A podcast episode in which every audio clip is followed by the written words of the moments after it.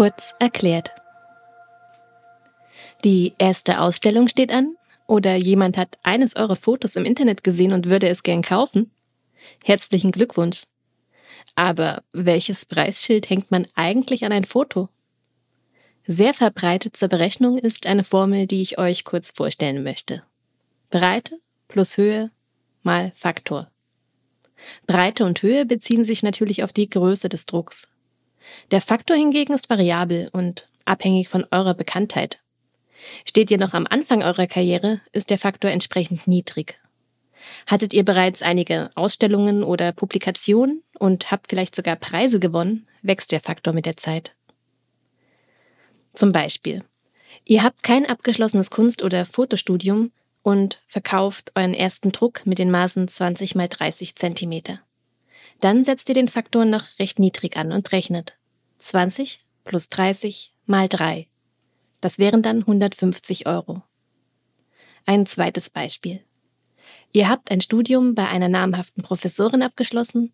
Im Rahmen eures Studiums hattet ihr vielleicht zwei Ausstellungen und sogar einen Preis bei einem Nachwuchswettbewerb gewonnen. Der Druck ist 30 mal 45 cm groß. Dann rechnet ihr 30 plus 45 mal 6. Das wären 450 Euro.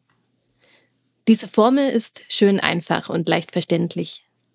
Aber ich wollte wissen, ob man sie wirklich auf dem Kunstmarkt nutzt und ob es dabei noch mehr zu beachten gibt. Und wer könnte das besser wissen als Galeristinnen? Ich habe einige Galerien angeschrieben und um eine Einschätzung gebeten. Zurückgemeldet hat sich Marwan Barour. Er ist Veranstalter verschiedener Kunstevents, Gründer der Instant Cologne und hat Anfang 2021 mit The Stage Galerie eine eigene Galerie mit einem Schwerpunkt für Fotografie in Köln eröffnet. Er hat mich auf einen Punkt aufmerksam gemacht, den die schöne Formel nicht berücksichtigt. Die Limitierung. Fotos sind in der Regel beliebig reproduzierbar.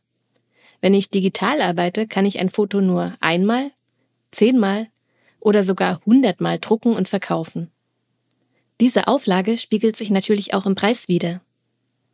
Was ebenfalls die Rechnung beeinflussen kann, große Bilder verkaufen sich besser als kleine.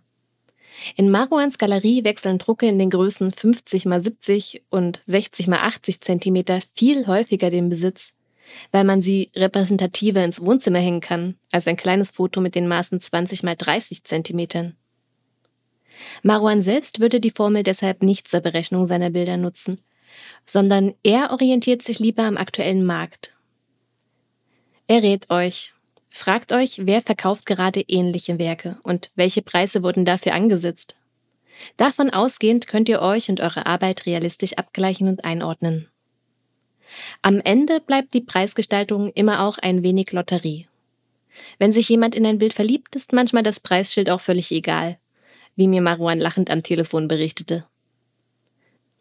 Ein großer Dank geht an Maruan von The Stage Galerie für diesen spannenden Einblick. Ich weiß, dass so viel Transparenz nicht selbstverständlich ist, denn für die heutige Antwort habe ich acht Galerien angeschrieben und nur eine hat mir Auskunft gegeben.